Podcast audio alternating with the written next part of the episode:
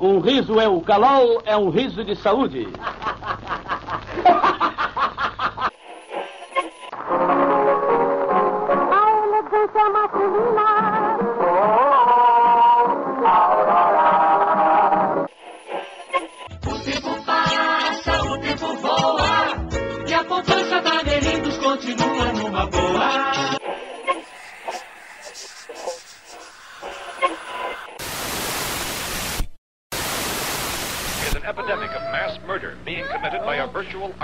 Army of unidentified assassins.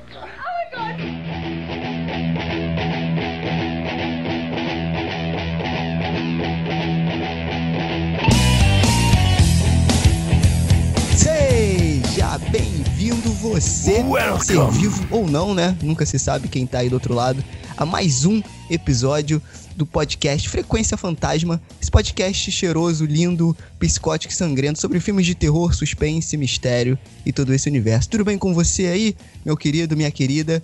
Tudo tranquilo? Eu sou Sérgio Júnior, o host dessa bagaça. E no episódio de hoje, claro que a gente não poderia deixar passar em branco, né? Nós vamos falar de nós. Não de nós do podcast, mas do filme Nós, né? Se, Se você Ai, meu preferir. Deus. Filme aí dirigido e roteirizado pelo Jordan Peele, que tá todo mundo falando, né? Site dando 10 de 10 pra esse filme. Será que esse filme é realmente essa obra? Pessoas falando que Jordan Peele é o novo gênio do terror. Será que você concorda com isso? Então, vamos bater esse papo. E hoje, com mais um convidado aqui na, na nossa casa. Mas antes de apresentar o convidado, vamos apresentar a prata da casa aqui. Estamos hoje com ela, Pamela. Tudo bem? Como é que você tá? Olá, gente. Tudo bem com vocês? Eu estou bem também, obrigada. E, cara, a Lupita, a expressão creepy da Lupita foi adicionada à minha lista de maiores medos. Só, ti- só tinha isso pra dizer, pra adiantar pra vocês. Muito bizarro, muito bizarro. Estamos aqui com ela também, The Darkness, diretamente Eu de adoro esse São Paulo. É, e a, que nem. Eu quero uma Acompanhada. musiquinha de suspense. Ai, Com tinha certeza. que ter uma vinhetinha. aí, ó, com certeza, com certeza. Diretamente de São Paulo com a Jujuba. Estamos hoje com ela aqui, Fernanda Rosa. Tudo bem, Fê? E aí, gente, tudo bom? Estamos aqui, eu e a Jujuba, preparadas para mais um podcast. É um prazer estar com vocês.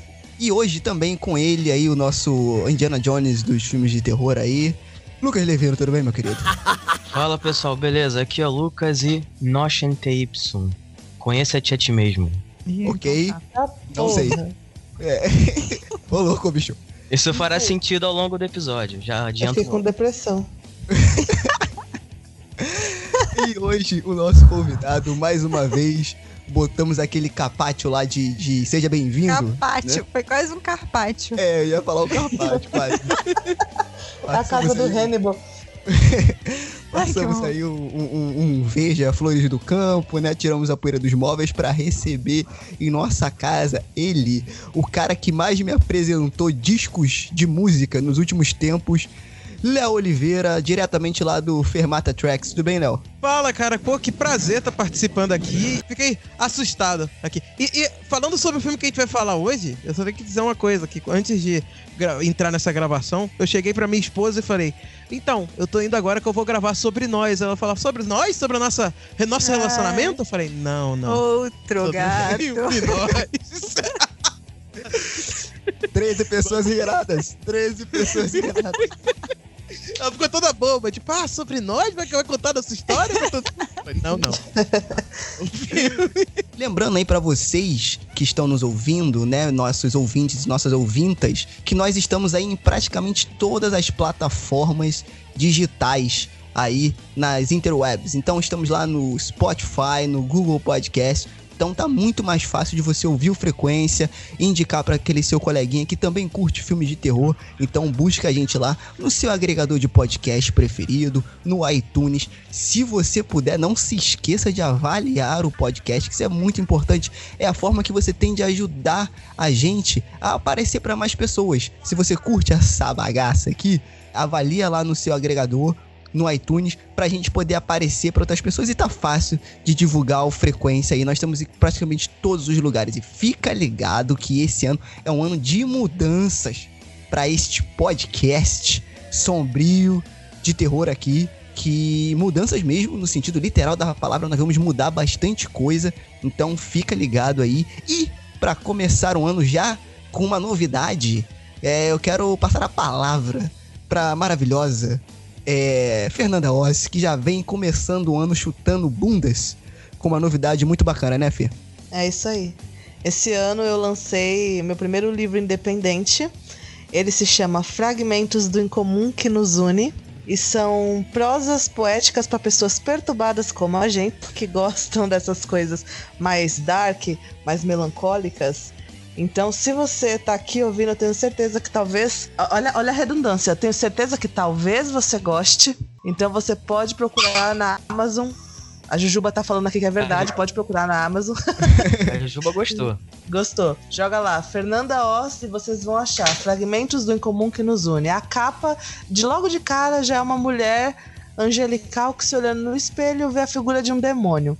Opa. Então corre lá, digital, só tem o e-book por enquanto, mas quem sabe, se vocês gostarem bastante, mais pra frente a gente pode disponibilizar o livro físico para venda na internet também, porque inicialmente somente e-book. Então é isso aí, galera. Valeu. Exatamente. Olha, então vocês já, vocês ouvintes do, do Frequência, né, que já estão ativos aí nas nossas redes sociais, vários comentários, isso é muito bom. Já vocês têm a primeira missão do ano, que é ir na Amazon e adquirir essa belezura. Eu posso falar com certa propriedade, porque eu fui cobaia para ler o livro. E eu li a versão final e está maravilhoso. Eu sou um cara que não gosto de, po- de, po- Serginho, de estamos no poesia. século XXI, por favor. Você foi beta tester. É, isso aí. Obrigado, obrigado, Lu. É isso. Obrigado, obrigado. Lembrando, hein, galera, que não é a poesia que a gente tá acostumado a, a, a ver por aí. São como se fossem textos, não é, Sérgio? O Sérgio pode falar. São Exatamente. textos poéticos, são prosas, são. É, é diferente. Eu tenho certeza que, que para quem diz que não gosta de poesia, dá uma chance, porque talvez possa surpreender. Então, Não vou esse é o ficar falando caso. que é feio ficar falando do próprio livro, né, gente? Não, é, então, mas, mas, pô, mas foi um puta trabalho. Não, Por quê? É, não, não, Você por quê? Que, fica- ó, é, então, o que que acontece? Eu li o livro, eu detesto poesia. Odeio. Me dá sono. Eu odeio poesia, detesto. Mas eu fui ler o livro, né? Fui ser um beta tester. Um beta tester, como o Lucas falou aí, né? Como o Lucas é um, é um milênio. É. Milênio. É um milênio. Nossa, Sérgio, aí você tá. Nós, todos nós somos, né, cara? Eu sei, Milênio? tô só caçoando.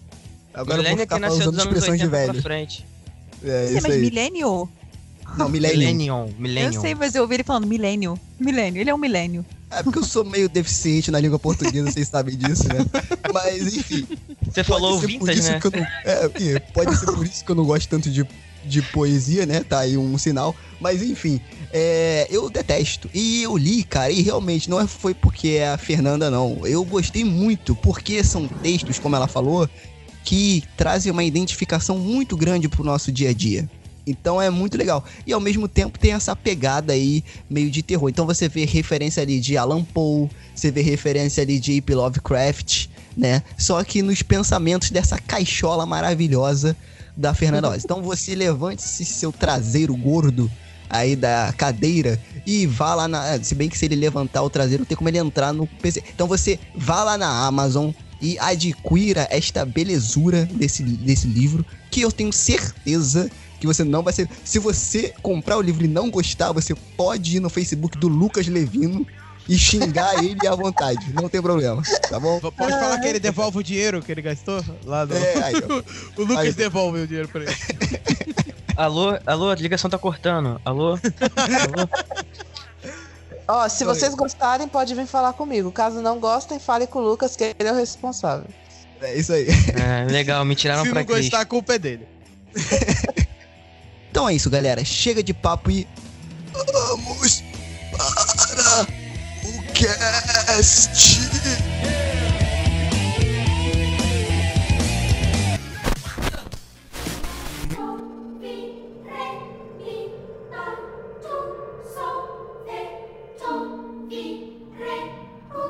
Então, pra gente começar o podcast, antes da gente entrar no filme em si, né? Eu acho que seria inte- interessante a gente falar um pouco do próprio diretor, né? Que é o Jordan Peele, que vem fazendo um barulho aí principalmente depois do primeiro filme que ele dirigiu e roteirizou, que foi o Corra, né? Que até agora a gente não teve um episódio específico aqui no Frequência, né? Mas que foi um puta filme, né? Foi muito não maneiro. teve. A gente só mencionou ele no episódio especial do, dos melhores de 2017. Caramba, gente, que, que pecado. Exato. E ele aí tem esse trabalho como Concorra, né? Que foi sensacional. Foi uma coisa assim, realmente. Esse filme foi totalmente fora da curva do resto que estava sendo feito, né? Nunca e Oscar. tanto por Pegou um de surpresa, Oscar né? na minha vida. Pegou de surpresa, eu acho que todo mundo, porque ninguém esperava. Pô, um diretor de comédia, o cara que sempre trabalhou com comédia, vai lá e faz um filme de terror. Mas é um filme de terror que tinha um negócio meio cômico, umas bizarrices ali de fundo. Ni- ninguém dava muita coisa pra esse filme, mas quando- eu lembro que quando eu vi, na época ele tava como uma das maiores bilheterias, não tinha sido lançado aqui no Brasil ainda, e tava dizendo que ele era uma das maiores bilheterias até ser lançado o filme do Logan. Que eu falei, ué, o, o, filme, acho que foi em março que foi lançado o Logan. Eu falei, como assim? A melhor bilheteria do ano é de um filme de terror. Eu, eu fiquei assustado, sabe? E daí, quando esse filme chegou no Brasil e assisti ele, eu fiquei. Porra, eu, fiquei apaixonado, o filme é muito bom, cara. É muito maneiro, né, cara? Porque ele consegue fazer um lance, né? Falando rapidamente do filme, né? Já que não é um episódio sobre o Corra, mas eu acho legal a gente dar essa, essa ambientada aí pra galera só dar uma refrescada na memória sobre o trabalho do, do Jordan Peele. Que no Corra ele trabalha muito essa questão do preconceito, né, cara? Do preconceito racial. Aí, só que de uma forma é, como você falou, mais voltado pro terror. Tem lá a parte cômica, que é uma das minhas críticas desse novo filme, o, o Nós, né? Porque Sim, eu acho sim. que no Corra, a parte cômica cabe muito naqueles acontecimentos e no que tá acontecendo ali. E você vê que é uma coisa cômica, mas meio que uma pegada mais desesperada, sabe? É- ela é Você- mais sarcástica. É no- mais no sarcástica. E não Exato. é tanto. É, exato. Mas enfim, o Corra foi sensacional pra mim. É, é, é, mereceu muito ele ter ganhado o Oscar de roteiro, né? Eu acho que foi o, o prêmio de, foi o primeiro prêmio pra um é, artista negro, né? O cara que ganhou como melhor roteiro. Acho que foi o primeiro foi a primeira vez que o Oscar premiou o melhor roteiro para um para, para, para um negro, né? Então, assim, o cara já chegou chutando bundas, né, cara? Porque ele fez um puta filme de terror totalmente diferente do que a gente tava acostumado. Que tava na pegada mais James Wan, essas coisas assim, né? E ainda conseguiu pegar a estatueta aí, né? O carequinha.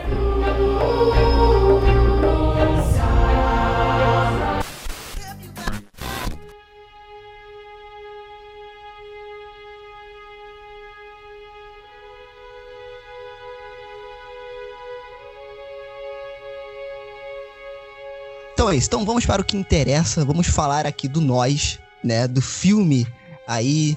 É, para quem tá ouvindo, não sei quando você está ouvindo isso. É o filme lançado em 2019, né? Dirigido e roteirizado pelo Jordan Peele, mais uma vez. E aí, meus amigos, vi para começar aqui já polêmico. Sou um cara polêmico, sabe que sou um cara polêmico, né? E para começar bem essa questão, vi muitos sites, muitos sites dando, assim, é uma questão minha, eu não gosto de dar nota. Nunca gostei de dar nota pra filme, porque eu acho que é muito mais do que isso.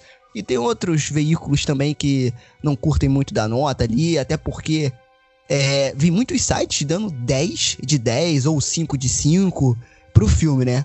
Pra mim, Sérgio Júnior, host que vos fala, não achei um filme 10 de 10 e não achei um filme 5 de 5, tá? Achei um baita de um filmão. Que susto, achei que você ia falar um de É. É Não, não, de eu- cinco. Porra, é sacanagem também, né? Aí já tá. A- Mas você tá falou, tá falando baile. que gosta de polemizar que eu fiquei Não. tensa agora. Não é, não é Serginho clickbait do caramba. É, Não, tá cara. vendo? Não, não é. Só, é só- daria de cinco estrelas tem que ser o, o nome do episódio. De cinco estrelas daria um.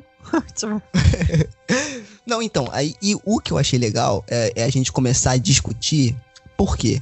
O Jordan Peele, ele vem nessa pegada que é o que a gente gosta de falar aqui no Frequência, que são as interpretações, é, as coisas por trás ali do filme, né? Não só aquilo que o filme quer falar. Mas ele sempre Sim. joga alguma coisa por trás ali, e isso é muito bacana. É, Eu quero acho que- vocês. Ah, vai, vai. É porque eu acho que esse comparado ao Corra, e é difícil não fazer essa comparação, né? Mas eh, acho que, pô, tá recente o Corra na nossa cabeça ainda. Mas ele é muito mais é, pretencioso do que o Corra. Assim, ele quer te passar algo a mais muito na cara do que o Corra tinha. Porque o, o Corra, ele funciona melhor sozinho. é, sem o, o conceito de crítica social e tal, ele funciona melhor do que, na minha, na minha opinião, do que o, o nós, entendeu? Ele deixa ele deixa menos pontas soltas, tá entendendo? No, no- nesse, nessa questão, ne- nesse sentido. Agora o nós, ele não, ele tem uma coisa muito mais. Ele, ele trabalha muito na questão da metáfora em determinados aspectos. Que se você for parar pra ver a questão lógica ali na primeira camada do filme, você vê que algumas coisas não fariam tanto sentido assim de estar acontecendo. E daí, por conta disso, o, o, eu acho que o Corra, ele ainda, é, ele ainda é um pouquinho melhor do que esse novo, pra mim, pelo menos, do que o nós, por conta disso, de ele ser um pouquinho mais focado no que ele tem como objetivo, entendeu? E por conta do outro ser muito mais abrangente, ele acaba perdendo um pouco desse foco e daí não, não consegue ser, não consegue alcançar tanto quanto o outro alcançou, pelo menos pra mim, entendeu? É, eu também achei o Corra melhor assim, cara. Eu achei o Corra. Eu não sei, é porque o Us ele tem uma coisa é, é, técnica que mostra que o Jordan Peele realmente ele tem uma visão diferenciada. Né, ele dá uma evolução ali. Mas eu não sei, cara. Eu, eu, é, gostei mais do Corra. Né? Eu acho que até como proposta também. E, e como filme, no. Assim, mesmo a parte técnica, não, não é que um seja menos. Assim, É. o que eu achei, né? Um, ah, uma tem a parte técnica um pouco pior do que o outro. Não, pra mim, eh, são os dois são muito bons, sabe? Então, Mas- eu achei o Nós bem superior nesse sentido, porque parece que ele começou a assistir um monte de filmes de terror e ficou Sim. tempo inteiro assistindo filme de terror clássico. E ele falou, verdade. ok, eu tô aprendendo, tô estudando pra começar a fazer isso direito. E ele botou tudo no Nós, assim. Ele pegou muita referência. O filme é cheio de referência, assim. Muita, Eu muita. acho muito legal. Tu vê o. a- o- nesse filme, tu viu mais ainda a capacidade dele como um, um puta diretor, né? Eu diria que no primeiro você vê a capacidade, capacidade de, de- como roteirista. E nesse ele evoluiu mais ainda como diretor e como roteirista. Deu, não deu uma caída, né? Mas tá no mesmo nível ali, pelo menos. Eu não acho que tá no mesmo nível, não, gente. Acho, É? o- eu acho o Corra. Não é porque eu. Não, é, não sei se é porque eu acho que o Corra é mais fechado e mais objetivo.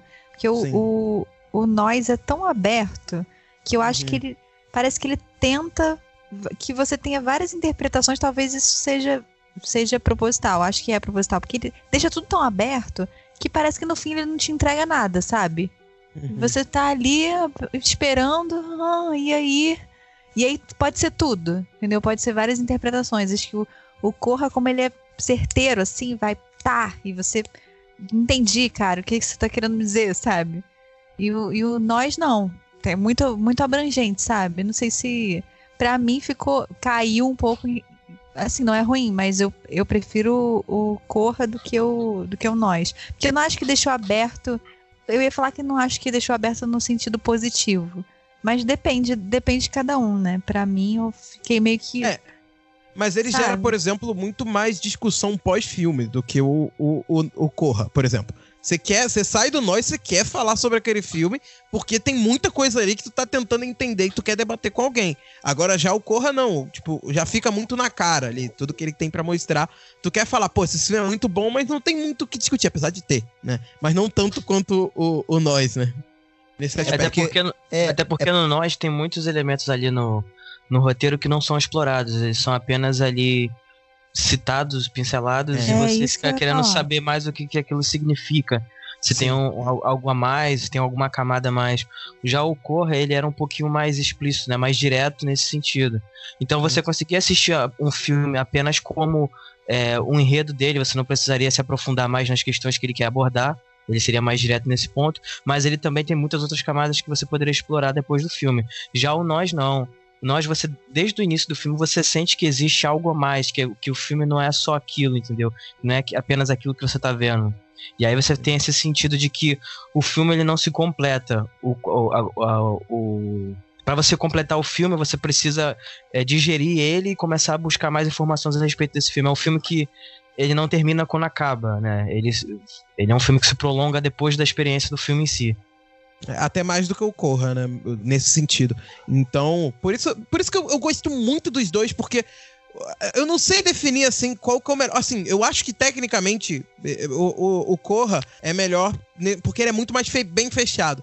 Porém, o Nós, ele, ele, ele me conquista mais porque ele me deixou muito mais tenso do que o Corra, entendeu? Não sei se com vocês aconteceu isso. Tipo, as cenas de terror, as cenas de tensão, como constrói a tensão no Nós, funcionou muito melhor para mim do que funcionou no, no, no Corra, entendeu? Cara, eu, eu acho o Nós bom nesse sentido. Só que eu Uhum. também acho que teve. Não sei se vocês vão cor- concordar comigo, mas eu acho que teve muito alívio cômico. Toda É, é, hora. é assim. Toda Também acho. hora. Não É, me deixava é- construir a minha atenção, sabe? Toda hora tinha um. Ah, entra aquele Gabe ou entra alguém fazendo alívio cômico. alívio cômico. Toda hora, toda hora, toda hora. Eu, tá, cara, já entendi que você tá querendo ser também engraçado e. Mas deixa eu construir aqui a tensão, sabe? Sim. Então, é, pra ambientar o pessoal aí, eu já acho que eu já falei ambiental mais 15 vezes nesse episódio. É, eu acho interessante a gente dar uma ideia do qual é a, a- a história do filme. A sinopse, do filme, dando uma resumida. Né? E aí, vocês me complementem aí, se for o caso. Resumindo, a família da Adelaide Wilson, né? Ela, o marido, a filha e o filho, eles vão passar, um, digamos assim, umas férias numa casa de praia que eles têm. E aí, numa bela noite, é, a casa deles são invadidas por uma outra família. Que quando eles invadem a casa lá, eles descobrem que essa família são eles próprios. Só que uma outra versão deles, né? E aí, nesse conflito, e um pouco antes dessa cena, tem uma construção de um pouco da infância da Adelaide e tal, pra ele poder amarrar isso no final. Então a história é praticamente isso, é eles tentando sobreviver e entender o que raios está acontecendo, né? Que a gente descobre também não é só na família deles, parece ser no país inteiro, né? A gente, a gente não sabe se se estende para o mundo inteiro, em que cópias de pessoas estão voltando e tentando matar aquelas pessoas. Então, assim, essa é a, é a base, digamos assim, né? Do filme. É isso. A base do filme é essa. Claro que focado na história da Adelaide, né? Que é a Lupita que está maravilhosa nesse filme. Porra. Tanto Nossa. interpretando e, quanto em todos os outros sentidos. Ela tá mandando muito bem. É, para mim, ela é o destaque do filme, tá? É, mas acho que a gente vai falar isso um pouco mais, mais pra frente. O que que vocês... A gente já tá falando um pouco assim do, do alívio cômico, que deu uma quebra e tal. Mas eu acho que no começo do filme a gente consegue ver uns signos e uns símbolos muito interessantes. Porque eu acho que ele dá uma virada muito legal. Esse é mérito do diretor. Mas o começo do filme, cara, ele começa bem como um filme de slasher, né, cara? Parece que vai ser um filme focado em uma parada de slasher. Tipo, o agressor indo atrás da vítima, né? Não, o começo, o começo mesmo eu acho fenomenal, porque eu vi muita referência ali, pelo menos de questão de ângulo de câmera e como que foi filmado. Toda aquela cena de- de- que passa nos anos 70 com ela no parque, né? Cara, aquilo tá muito lindo de direção, assim. Tipo, a cena é muito baseada Sim, sim. iluminado, assim, a posição das câmeras, como que ela vai andando e todo o foco que ele dá no rosto. Eu acho que isso é muito fantástico que ele tem de, de expressão facial, né? Ele trabalha muito bem a direção de expressão facial dos personagens, sabe? Aí você fica assustado não vendo exatamente a coisa que a pessoa tá vendo, mas vendo o, o, o olhar dela ao ver que ela tá vendo, sabe? Eu acho isso muito bom, cara. O, é, é, esse, essa cena inicial me encantou logo de cara da, deles lá no parquinho.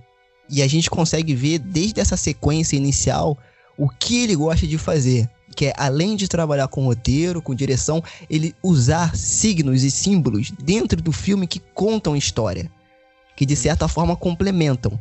E aí, a gente pode começar com aquela questão lá do Jeremias 1111, né? Que aparece ali naquele cara que tá no parque, onde no início do filme ela, ela meio que se separa dos pais, né? Se perde dos pais.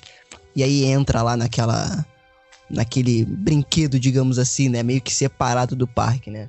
Vocês, vocês pesquisaram pra saber o que, que significa? Eu acho que todo mundo saiu do cinema. Eu fui um deles.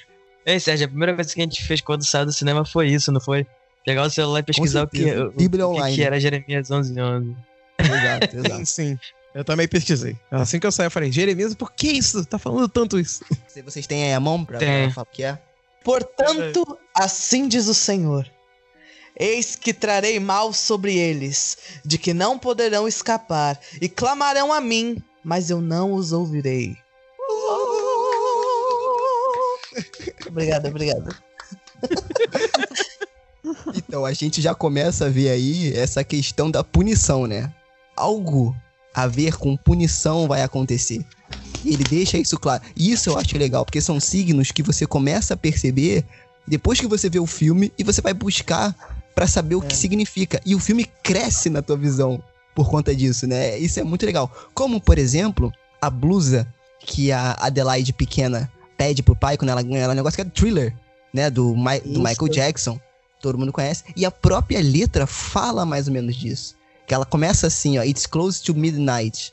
Tá perto da meia-noite e alguma coisa é. Something evil, né? Tipo assim, alguma Cruel. coisa cruel, alguma coisa demoníaca looking from the dark. Observa na escuridão, né? Debaixo da lua, under the moonlight, você vê é, sinais do seu coração quase parando. Ou seja, algo está te observando, algo está à espreita, algo vai vir atrás de você. Então, tipo assim, ele vai fazendo isso. Ele não. é o- A minha questão é a seguinte: nada no filme ele bota por acaso. Grande parte das coisas não. Então, tudo ali conversa com a narrativa e com o que ele quer dizer. Isso é muito legal, cara. Não, inclusive o 1111 tem algumas simbologias também, né? Geralmente como um símbolo de presságio para coisas ruins, desastres que vão acontecer. Tem até um filme, um péssimo filme de terror chamado 111111. Não sei se vocês já ouviram falar, que é mais ou menos já. isso. Assim. Eu tinha, outro eu tinha isso presságio quando mais bom novo. Eu sempre olhava o relógio, era 11 11 era, era normal. Isso pra mim. Isso, aí eu tinha, eu cheguei a pesquisar algumas teorias de conspirações que tinha sobre a questão do 11 11, né? Isso daí era antes Você de 2011, escolhido. que tinha uma, uma parada dizendo que no dia 11 do 11 de 2011 ia acontecer um negócio, não aconteceu merda nenhuma. Mas mas eu lembro disso, né, que eu tinha esse, esse negócio de sempre que eu olhava no relógio era 11 11. Por isso que eu fiquei bem bem encantado com isso, porque tem toda uma teoria por trás disso que não adiantou de nada, que não teve fim do mundo, não teve nada. Cuidado, hein? Ou teve, ou teve o fim do mundo e a gente tá vivendo uma ilusão. Isso aqui é, É um verdade. inferno, meu amigo. E aí, tem uma outra ela... coincidência no filme também. Que tem os coelhinhos lá, né? Ah, e aí eu tinha um coelho que se chamava Jeremias. Mentira! Caraca! Ele fugiu. Será, Eu será que pensei, meu, isso aqui é. Isso aqui tá falando comigo. É alguma mensagem da Matrix pra eu acordar e eu não tô entendendo. Mas esse uma negócio do thriller que você falou. é, é, na hora que eu olhei assim, eu já comecei a pensar, mano, não, vai, eu tenho, não posso esquecer disso, que isso vai ter algum significado mais pra frente. E eu não quero dar um spoiler agora, né? Mas, mano, faz todo sentido lá no final. Né, no filme inteiro, a forma como ele trabalha a Ah, música é bem espetacular, né? Bem lembrado. Cara, a música é muito, muito bizarra. É de arrepiar, Cara, sério é. mesmo. Irado. É uma coisa descompassada. Que Qual que é, é a música é que fora. toca quando. Não, e a, e a trilha sonora que toca quando ele. Tipo, eu já tô aí pulando lá pra frente, gente. Ai, desculpa, mas tem uma. Uma aquela Fuck the Police é, é- é muito bom. Caraca! Cara, é muito bom. eu sei que cara. tem o humor, que o humor incomoda um pouco, mas aquela cena é muito Aquela boa, piada é muito cara. boa. Aquela cena é muito boa. Aquela cena é muito Então, boa. mas eu, eu podia ter, só que. Podia, essa é Menos, uma um pouquinho boa. menos, né? É, É, só que é. só tirar algumas, tipo, enfim, achei que ele, o marido dela, o que que essa mulher badass tá fazendo com esse bocó desse cara? Mas tem um significado sempre ali com assim, aquele né? cara ali. Naquela construção tem uma parada maneira. Mas antes da gente ir pra essa parte, no começo também tem um outro signo, que um outro símbolo, que ele deixa ali bem evidente, ele mostra várias vezes, que eu acho que tem muito a ver e que conta um pouco que o- a na entrada do brinquedo tá escrito Find Yourself. Encontre você Uhum. mesmo. E aí nós voltamos pra aquela, Caraca, minha, pra, pra aquela meu texto de É entrada. verdade, boa. Onde tá escrito Find Yourself, gente? Qual? Quando- No labirinto, quando ela vai entrar. No- no- é, Ah, entrou no, no labirinto de espelhos. É verdade, é verdade. tá. Tinha esquecido disso, é verdade.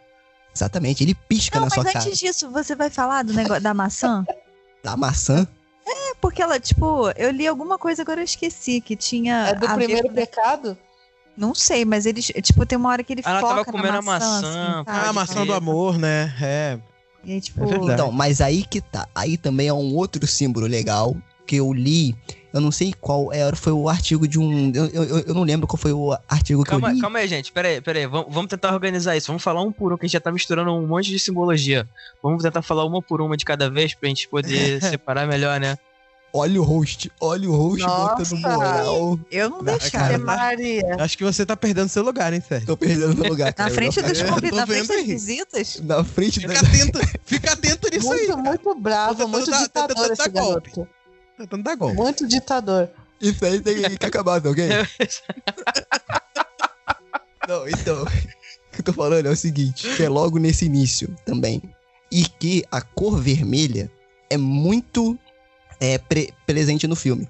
Então, por exemplo, o lance da maçã. O lance no começo do filme também, em que eles estão indo lá pra casa e ela tá comendo morango. Foca muito no morango. Tá Dela comendo ali o morango. Nessa É, então. É, então, ele foca nisso porque o vermelho faz parte da Adelaide. Por que que faz parte dela? Porque aquela Adelaide que está ali não deveria estar ali. E aí que. Por isso que eu falo que esse filme, tecnicamente, ele é, realmente é muito bom, cara. Esse Ele é filme, muito o- ele é muito inteligente. Ele é Não, muito, muito inteligente. Não, explica isso aí, coisa- Sérgio. Não, não entendi, não. Não entendi, Também não. não entendi. Por que, que o vermelho ver- tem a ver qual- com ela? o vermelho representa isso. Não, ele não, ele não representa. É como se fosse uma pista do que vai acontecer. Tudo isso é tipo assim, gente, é isso que vai acontecer, tá? Só que eu vou construindo isso dur- durante o filme. Tanto que a gente dando um salto rapidamente pro final. Você tá se referindo como- ao, ao- macacão, a roupa vermelha? Exatamente. Como que Ah. Onde que eles tiraram banhado. esses macacões, gente? Pela... Ah. Slipknot. Foi a primeira coisa que o. eu isso aí. Quando apareceu Foram, a foram patrocinados pelos Mas eu vi, eu vi muita gente cri- cri- criticando, pô, de onde que eles tiraram esse macacão? Mas, poxa, eles poderiam ter saído dali pra algum lugar, costurar, sei lá. Não mostrou, simplesmente. Ai, é. gente. Sei lá. Então, Esse onde que moleque ele conseguiram a tesoura? Onde que ele conseguiram a tesoura? Tudo igual Outra também. coisa É, onde eles legal. conseguiram a, a Então. máscara de mas do vamos- garoto, a luva. Vamos- deixar uma parada clara aqui, que é uma puta fantasia que eles criaram, né, cara? E Com fácil de certeza. fazer. Você compra o Vai macacão vermelho... na Comic Con. Tá meio, é meio La Casa de Papel, né? Não. Só- Olha, só olha falta- aí, olha aí. mão. É verdade. Ué, gente, só falta o. Pode Já- Vamos procurar o que, que é esse macacão vermelho? Deve ser alguma coisa, gente. Deve... Não, Porque o La Casa de Papel coisa- usava. É, tem uma coisa muito interessante, que é aí que o Lucas tem uma teoria muito boa que eu vou esperar pra ele falar depois, tá? Que eu não me liguei na hora. Acho que não é o, o, o ponto principal do Jordan Peele, mas como é um filme totalmente interpretativo, abre brecha. Sim. Eu tava conversando com um amigo da... na- não, com o namorado da amiga da minha namorada sobre o filme. Por que, com o Depois Paulo? que a gente assistiu. Tá não, não, com outro, com outro, com outro. Ah, tá. E aí, o que acontece? Ele me falou uma parada muito inteligente que eu não tinha percebido. A tesoura. Por que diabos uma tesoura? Vamos, vamos- Agora a gente já de, descacetou a linha cronológica toda, Dane-se. Por que É. diabos uma, uma tesoura? Caraca, se você falar o que eu pensei ter duas agora. partes iguais, né? Coladas uma com a outra. Duas partes iguais que se muito encontram num E ponto também em por comum. conta de. E por ela Caraca. servir, por ser uma coisa que serve pra cortar, pra separar coisas, É. né? Duas partes Exatamente. iguais que ela, ela junta, separa algo de outra coisa. Então, Não, e tem uma outra coisa interessante que ele, que, ele, que ele falou, que são duas partes iguais ligadas por um único ponto. Tipo É. assim, elas são duas, são coisas totalmente di- diferentes, mas ao mesmo tempo é uma coisa só. Sabe, cara, é, é- tipo assim, mais uma vez, o cara não bota por acaso as coisas. Ele não, ele não escolheu uma tesoura porque tava do lado dele a primeira coisa que ele viu e botou lá pra poder fazer o filme. Talvez sim, né? É, é, mas é, não, eu acredito que não. não, é. Eu vou mais além ainda. Eu falo que a tesoura são duas partes iguais que servem para separar as coisas, mas elas têm que ser manuseadas por um terceiro. No caso aí do filme, talvez o governo. Olha aí, olha aí, É. olha aí. Isso é maravilhoso, cara. Isso é Não maravilhoso. parei pra pensar por esse aspecto, mas. É, muito bom, muito bom, cara. E esse início da casa também, cara, é bizarro, porque está tudo bem. Você já vê que a Lupita, ela já. A Adelaide, né? Ela já fica meio que desconfortável com aquela situação. Aquela situação na praia, que ela tá conversando com a esposa do amigo do marido dela, né? Que eu, que eu não me lembro aqui o nome dela no filme. É a, a lourinha que, fe- que faz Rainsman Tale, né? Uhum. É, que tá, ela tá sensacional no filme também. E, cara, aquela sensação dela de que ela tá perdendo o filho, né? Que o filho se perdeu e voltar aquele passado dela e tudo que tem na praia que é normal causar uma angústia nela naquele momento. Cara, que construção maneira, cara. Que construção de cena maneira. Coisas idiotas, cara, que fazem você, ficar agoniado junto com ela, cara. Ela vende muito bem ali que é uma pessoa que possui um trauma muito grande no, no, no passado. Sim, sim. E isso é construído ali bem, bem, digamos assim, cadenciado no filme. Logo no começo você tem ali um flashback. E aí depois você começa a ver o, como ficou a vida dela tudo mais. E aí você consegue fazer essas conexões da, do que ela passou, experienci- experienciou no passado com, as, com, com- com os filhos dela. Então você vê muito do medo que ela tem, que ela coloca em cima dos filhos dela. Inclusive a garota ser de um jeito e o menino mais novo ser de outro. Cara, É mas sabe o que eu não entendi nessa cena da praia? Que ela foi ne- nessa cena que ficou mais óbvia a coisa da, das coincidências. De tudo tá, tá acontecendo meio que ao mesmo. Tipo, tá acontecendo várias coincidências. Ela vê o mesmo cara lá do, do 1111. Aí depois tem uma hora que joga um frisbee, sei lá o que, redondo. E aí ele cai em cima da Ah, canga dela, que é redondo, certinho em cima. E ela, tipo, começa a achar coisas estranhas. Aí eu, aí eu, tá, ele tá começando a falar de coincidências. Aí depois eu até achei que esse negócio do 1111 fosse, tivesse alguma coisa a ver com coincidência, tipo, que as coisas não são por acaso, sei lá, alguma coisa assim. Aí depois, Mas quando ela volta pra casa, ela fala com, com o marido que, ah, já sentiu quando as coisas parecem que se alinham, parece que acontece várias coincidências. E aí ela vê no relógio 1111. Aí eu não consegui juntar essa coisa da coincidência com o, com o fato que aconteceu, que, tipo, deles resolverem nessa noite se rebelar, sabe? Sair dos esgotos. É que assim, tem uma coisa com esse 1111 que é, o Jung, que foi um psicólogo muito famoso, ele estudou e ele falava que isso era associado à sincronicidade. Uhum. Então, ele com outro cara lá, um físico, então juntou filosofia, é, psicologia, filosofia e física, eles falaram que tinha a ver com sincronicidade, padrões, que não existia essa relação, é, sempre tinha um significado, que não existiam coincidências, e sim que os eventos se sincronizavam de alguma forma, tipo em um padrão. Uhum. Mas o que, que isso tem a ver com eles resolverem se rebelar? Porque eu, eu comecei a achar que essas coisas de coincidências, as coincidências, fossem al- algum tipo de sinal pro que tava por vir, entendeu? Como se fosse alguma Mas coisa é- mas é também. mística. É, mas eu sinto como isso também, como sinal. É, mas é isso mesmo. É porque o 1111 ele é ligado ao misticismo também. Então você já pode ver que, tipo assim, eles estavam querendo o quê? Controlar a alma das, das pessoas com esse experimento aí. Então, tipo, você pode ver que mesmo por trás disso tem essa coisa meio mística, assim, entendeu? É, então, é- esse- essas coincidências são, pra, são presságios, são pra dizer que alguma coisa muito, muito grande vai acontecer, entendeu? Exato, que é muito, é muito forte na nossa sociedade, né? Tanto que o Léo falou, ah, 11 do 11 de 2011 ia acontecer alguma coisa. E acabou que pff, aconteceu nada.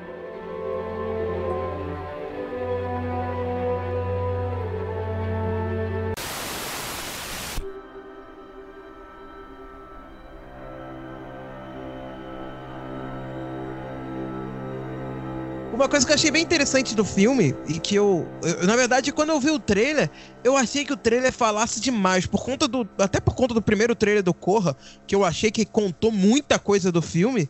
Nesse filme, eu achei que. Porque o trailer do Corra, pra mim, praticamente entregou o filme. Basicamente.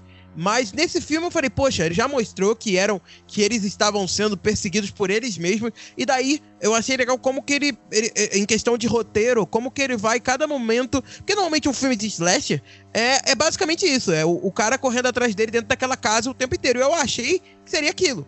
Eles tentando, brigando até alguém morrer. Só que pouco a pouco ele vai crescendo aquele mundo até um nível que cresce tanto que você não, não sabe mais pra onde vai, né? Porque, pô, do nada era só clones daquela família e do nada virou clone de todo mundo. Aí tu vê que o mundo inteiro tá com o clone e tu fala, caralho, o que que tá acontecendo? E eu acho muito legal como que ele subverte essas coisas de, de questão de roteiro, de você achar que você acha que vai acontecer alguma coisa, mas não acontece aquilo que você tá achando que vai acontecer e a história cresce. Foi muito legal isso no É, roteiro é- é do porque geralmente, eu, eu concordo contigo, Léo, porque geralmente num roteiro de um filme slasher, né, Uhum. O agressor não tem muita coisa pra falar. Às vezes o filme fala por ele, conta a história, etc. Nesse filme, quando você acha que a família invadiu a casa, né, e vai começar uma matança des- descontrolada, não, a família para e explica, cara. Eles Conversa, né? conversam. É uma parada. Você fala, o que, que tá acontecendo?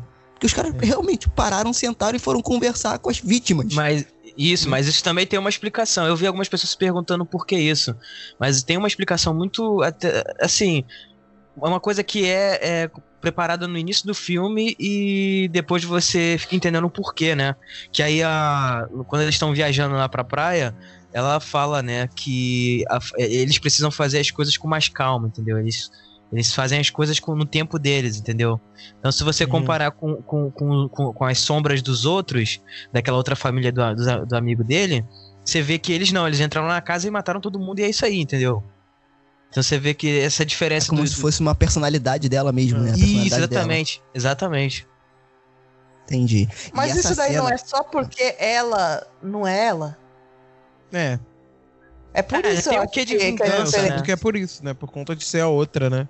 É, porque, tipo, se fosse realmente só a impostora, assim, eu acho que iria lá, matava e pronto, igual todos os outros. Eu acho que não teve essa coisa direta exatamente por ter sido ela a que iniciou toda essa revolução, a que tinha alguma coisa pra falar, porque ela tava presa lá embaixo.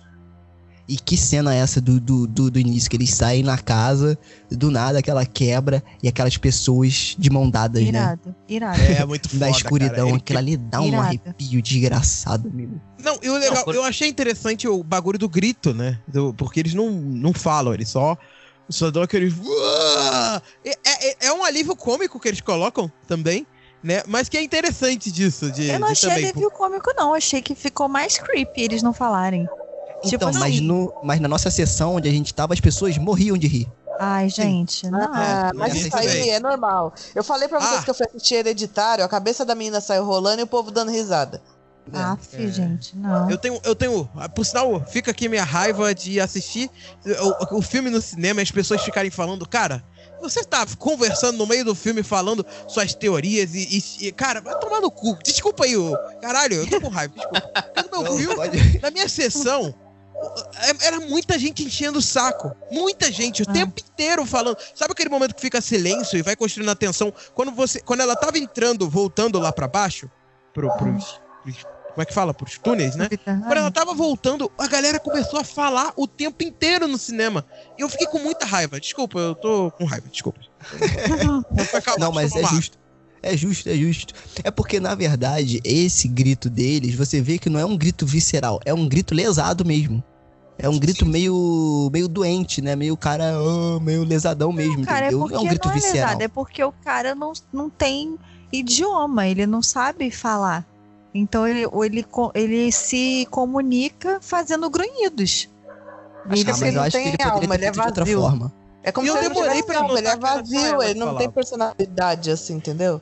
Ah, também, também pode ser isso, mas eu entendo que seja uma linguagem também que eles desenvolveram, porque eles foram criados lá embaixo, tipo, no subterrâneo. Eles não têm contato com língua, não tem nada. Como que você vai se comunicar? Entendeu? Ou eles faziam alguma linguagem de sinal, mas como é que eles vão se comunicar à distância? Até a própria. Até a própria. É, a, a, a Adelaide, como é que é o nome dela? Adelaide, né? Que é a, a principal, Lupita pode ter, sei lá, vai que ela pode ter ensinado esses gritos aí pra eles, de repente, pra eles poderem se comunicar à distância, já que foi. Já que não, sabe? Já que foi ela que fez tudo no final das contas. Ah, Sei eu não sei, que a gente tá muito acostumado a ver é, pessoas retardadas nos filmes gritando, né? Tipo, Pânico na Floresta. Os caras também não conversam, só fala gritando, que nem.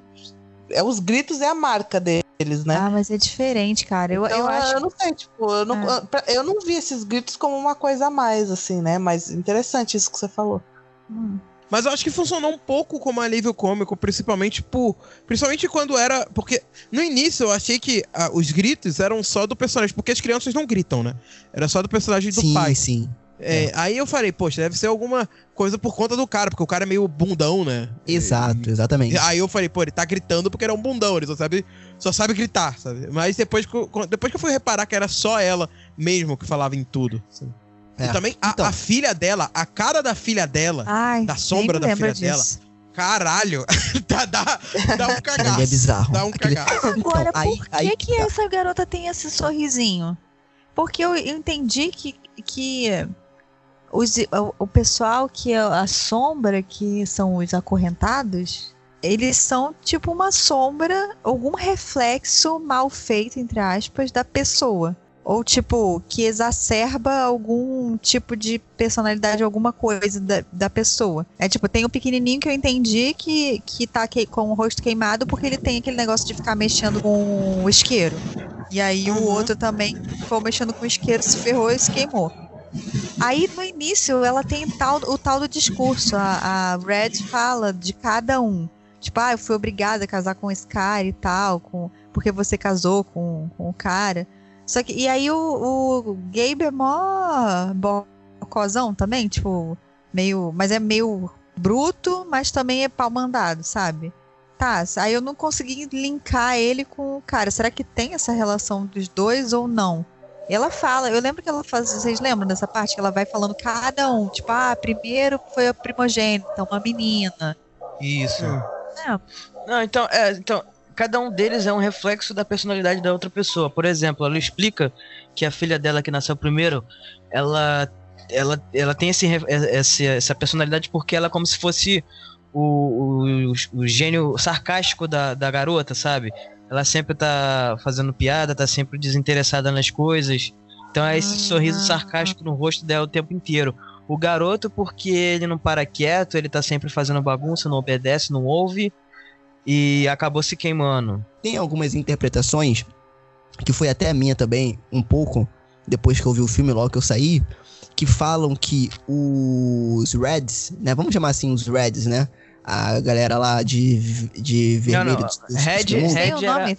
Não, Re- Theorex. Re- é, não, Red É, os era, o acorrentados. Red era só da. Adelaide, o Sérgio. Tá Red bom. era Só só ela que é Adelaide. É, é. Desculpa, host. Os outros é. Pronto.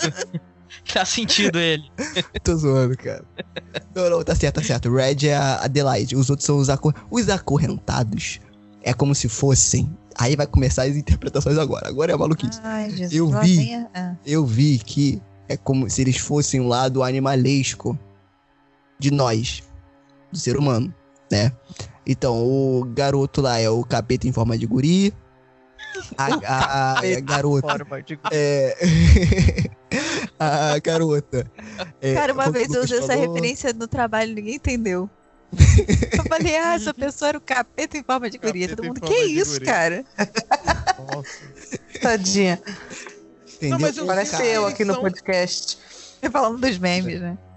Eu sinto que eles são meio que uma espécie daquela pessoa sem o. a- eles falam, né? Que, que é sem alma. Como seria aquela pessoa sem alma? Porque eles, o que eles falam que é uma cópia, porém é uma cópia que não copia a alma das pessoas, não copia a essência daquela pessoa, só copia as coisas mais físicas mesmo. E daí você vê que o garoto ele é um pouco atentado, né? O, o próprio. O, o próprio menino mais novo da família, ele é um pouco já ah, meio hiperativo, assim, sabe?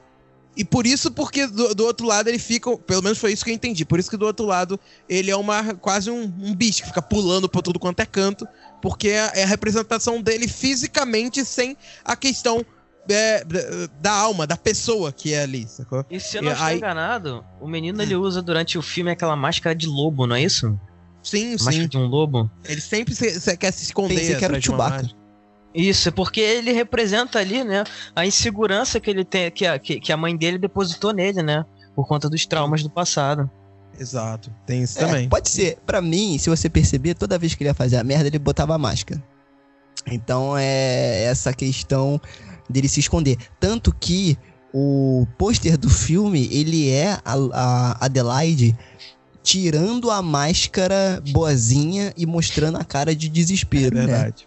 Como que a gente pode se esconder nas é, usando as nossas máscaras, né? E aí a gente É, isso uma fala coisa muito mais social. questão. É, dessa questão de máscara social, né? De você se esconder. Essa é uma, uma das metáforas que a sombra. Porque eles também somam de sombra, né? Os acorrentados. É, eles servem, né? Que eles são meio. Que uma. O, o que tá lá em cima seria uma espécie de máscara uh, do, do que a gente é lá embaixo, entendeu? Tem um pouco disso também. É, pode crer. Não, aí, aí tem, várias, aí tem vários significados, né? A gente já pode começar a pirar, né? Nas teorias aí, né? Sim, sim, sim, claro. Nós estamos aqui pra isso. Eu acho Opa. que a- uma da teoria que eu acho que é a, é a que eu mais gosto de tudo, de todos, assim, que é a questão do, do, do de baixo querer tomar o poder, né, cara? Que, são, que é a, a questão de, tipo, das pessoas que vivem abaixo da sociedade. Do, do- que ele realmente fez isso, que ele construiu de pessoas que, que vivem abaixo de um túnel e são pessoas sem vozes, que quando elas tentam falar, e elas não falam, elas só são. As pessoas só escutam grunhidos, só escutam. Né, quando elas falam, sabe? E Isso. daí, quando aparece uma pessoa que sabe falar, aquela pessoa se torna a, a pessoa da voz da revolução, que chega e vai lá e tenta conquistar o seu espaço em cima, entendeu? Querendo destruir quem tá em cima. Pra... E essa, toda essa metáfora, cara, é muito foda, é muito bem colocada. assim. Eu, eu achei isso legal. Durante o filme, ele vai construindo como, por exemplo, a família, que é amiga da família principal, né? É. É o Wilson, Ele- né? O, os- o Isso. principal são os Wilsons, né?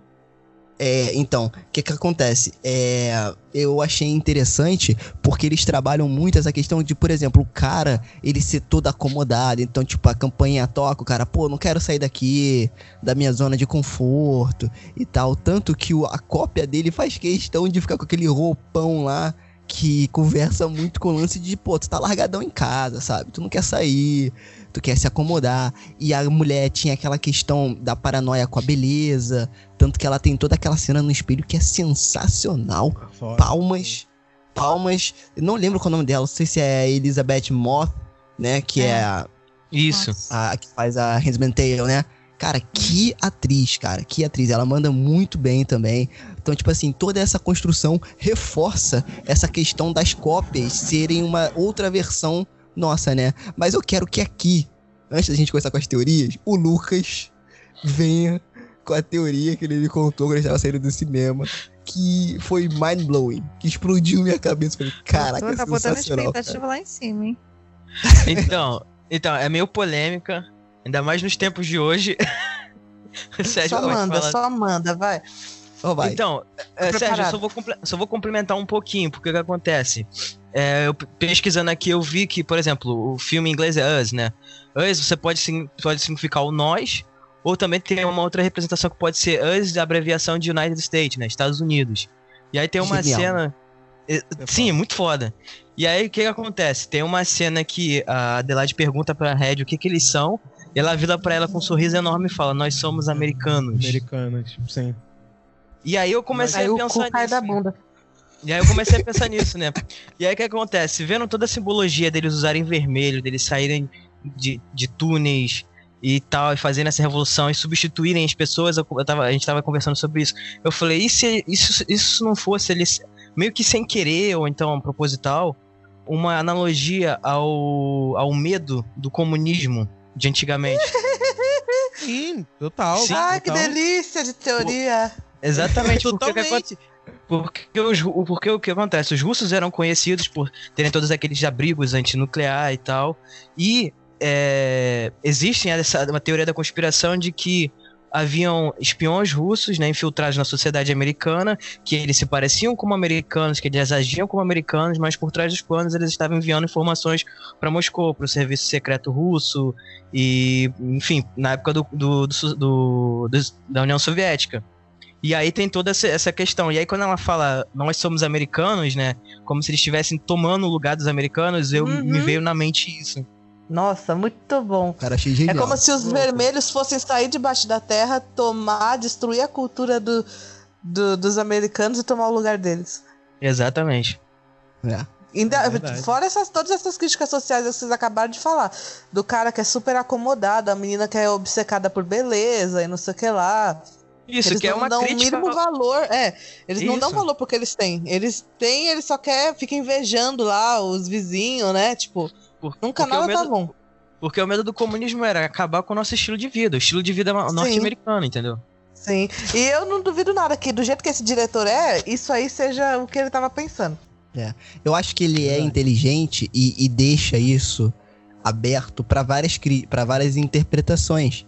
Então, se você chegar para ele provavelmente e falar assim, Jordan, foi isso que você quis dizer? Ele vai falar, pode ser. Pode ser. Ah, é, mas e exato. se for uma outra Pode coisa ser. Tudo ele vai da cópia? pode, Pode ser ser. também. Tá certo. É porque Teve uma. tudo faz sentido. Sim. Teve uma outra coisa que no final do filme me fez refletir bastante.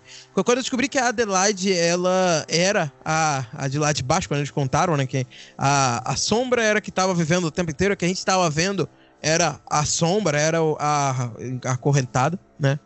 E daí, eu quando, quando eu vi isso, eu comecei a refletir. E principalmente quando você descobre que, porra, ela voltou a falar. E tem muito isso da questão de, de construção social mesmo, né? Por que, que eles não falam? Porque o, o- o- eles foram criados uma cópia, só que eles consideraram que essa cópia não tinha alma, né? Por conta daquilo. Mas não é, não é que não tinha alma, é porque elas não sabiam como construir essa alma porque não sabiam se comunicar, entendeu? Meio que. Porque a partir do momento em que ela aprendeu a falar, a partir do momento que ela saiu do- da sombra, saiu de lá de baixo, subiu e foi viver com as outras pessoas, ela aprendeu a falar, aprendeu a se comunicar, e daí ela aprendeu a ter uma alma. Então, diz um pouco da questão de construção social, que você é o, a, a sombra de, de acordo com que, de onde você tá, com quem você vive, com quem que você cresce. Então, por isso que ela começou a falar, por isso que ela, ela vira uma pessoa normal. Ela, o, o final ele dá muito aquela impressão de você achar que ela é uma vilã de caralho. Essa é a vilã do negócio, mas não é. Sacou? Ela só simplesmente foi, agora ela, por ter uma vida normal com essas pessoas normais, ela se tornou uma pessoa normal. Entendeu? Isso é que eu acho interessante, essa divisão que eles fazem de, de construção social. Que se você vive numa, lá embaixo, numa sociedade em que ninguém fala, você não vai aprender a falar. Você vai ter outra visão sobre tudo. Mas a partir do momento que você é mudado de lugar, as coisas mudam, sabe? Voltando para as interpretações aqui, é, a minha foi a, a seguinte, até mais simples do que. é, é, eu achei essa parada social muito maneira depois que eu comecei a ler mais sobre isso. Eu achei bacana. Só que eu fui para um lado mais psicológico. E aí eu vou pedir a ajuda da minha queridíssima, maravilhosa Fernanda Rossi para me ajudar nesse argumento. O que acontece?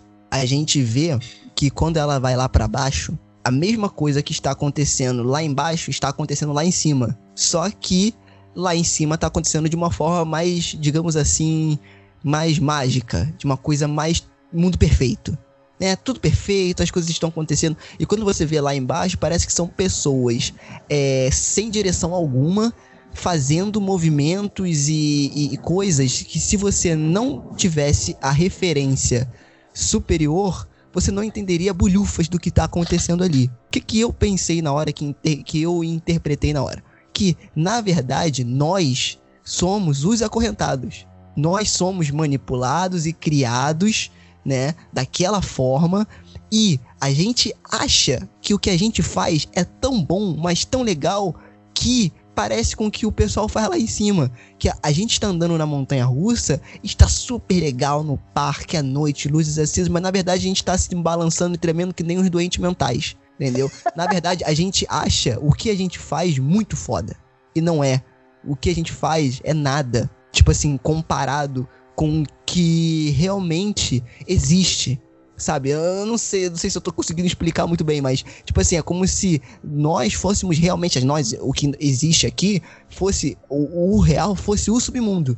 E lá em cima fossem os nossos sonhos, os nossos pensamentos. Por isso que quando ela desce, ela desce no fundo, no fundo da alma, no fundo do que realmente a gente é, do que realmente a gente pensa que somos, do que realmente nós somos. E lá em cima, a cabeça, os sonhos, é o que a gente tá achando que a gente é, que a gente tá abalando. A gente tá no parque, fazendo várias coisas legais, mas não, cara, nós somos retardados fazendo coisas imbecis. O ser humano é isso. E por trás, manipulado por alguém que a gente nem sabe quem é. E aí são várias informações que a gente recebe o tempo todo: mídias sociais, redes sociais, conteúdo vindo de vários lugares. Então a gente está sendo sempre manipulado, a gente está acorrentado a essas informações ali embaixo, porém a gente está achando que está abalando. Né? Então acho que essa foi a minha interpretação. Eu achei legal, assim, modéstia à parte, quando eu pensei, mas essa questão social também é muito importante e eu acho que fica muito mais evidenciada depois que você entende os símbolos, né? Não, então, Uhum. isso, foi, isso foi aquilo que eu falei logo no início, né? Do, na minha abertura, que eu falei, é, conheça-te ti mesmo. Que é basicamente isso, é você enfrentar você mesmo, entendeu? Uma, um lado seu, é, as suas consequências dos seus atos, entendeu? Exato. Então, eu acho que é, é explorar isso, o fato dela se ver no espelho, você ter aquela cena que a Red força o, o rosto da, da Adelaide contra a mesa, e aí tem uma superfície refletindo ela, e aí o, meio que o vidro racha. Tudo é cheio Isso, dessa simbologia, é cheio dessa simbologia dela se ver no espelho, dela ver o, o outro dela, o outro ela, o reflexo dela, entendeu? Tem até a cena do garotinho que ele começa a imitar, é, começa a fazer alguma coisa pro a sombra dele fazer igual, ele se jogar na- no fogo. Entendeu? É, é basicamente isso, é você enfrentar você mesmo, enfrentar os seus medos, os, os seus erros, as, as consequências dos seus atos. É no próprio sentido da máscara, né? Que a gente meio que pra viver em sociedade a gente coloca essa máscara na gente, entendeu? E a gente todos no fundo de nós somos um pouco os acorrentados, só que pra viver lá em cima a gente coloca máscaras e, e meio que a gente tem Boa. que controlar um pouco isso, né? Eu senti, eu tive também essa reflexão durante o, o filme, sabe?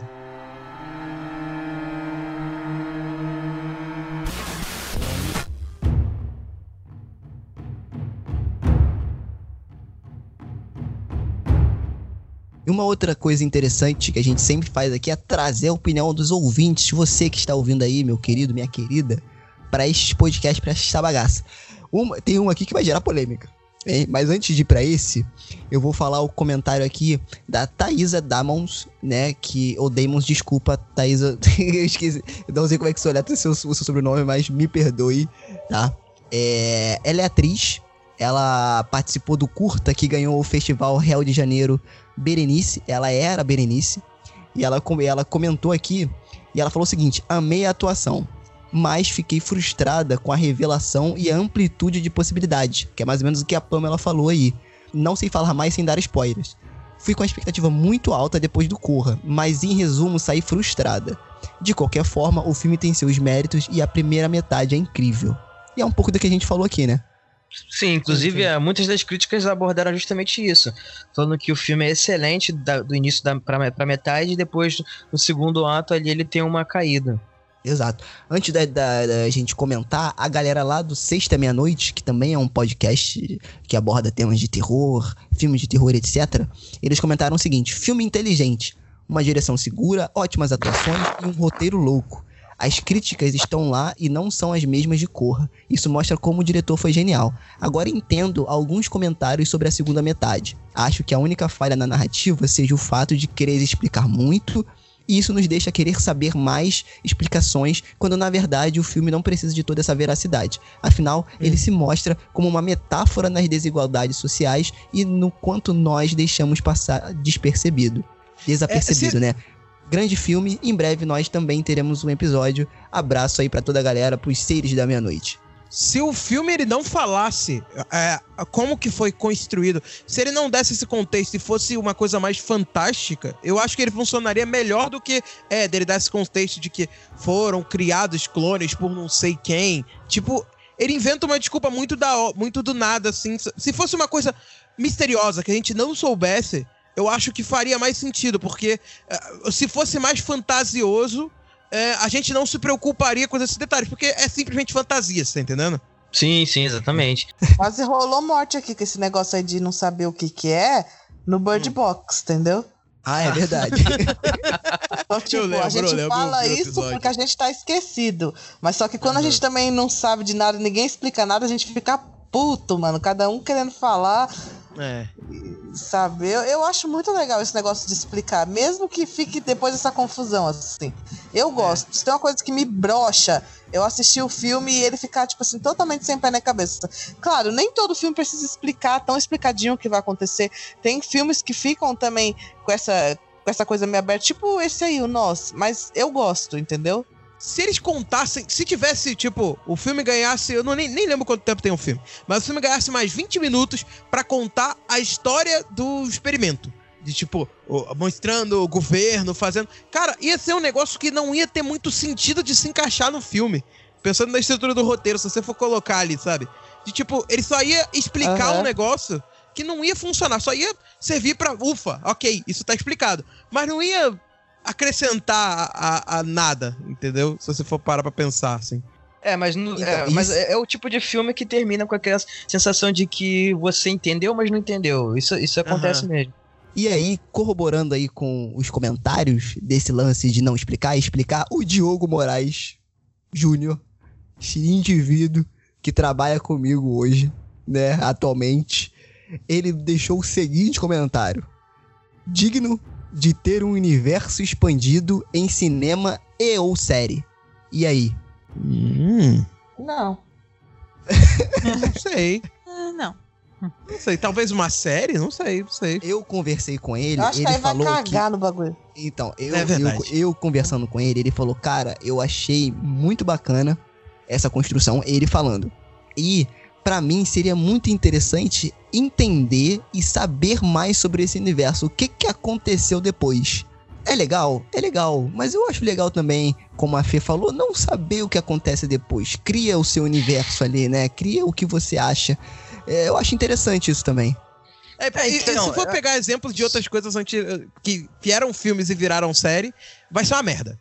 Né? Porque, porra, tem o Drink no Inferno e todas essas séries, 12 Macacos, tudo é uma merda. Então, melhor não. Ah, Deixa eu como gostei tá. do 12 macacos.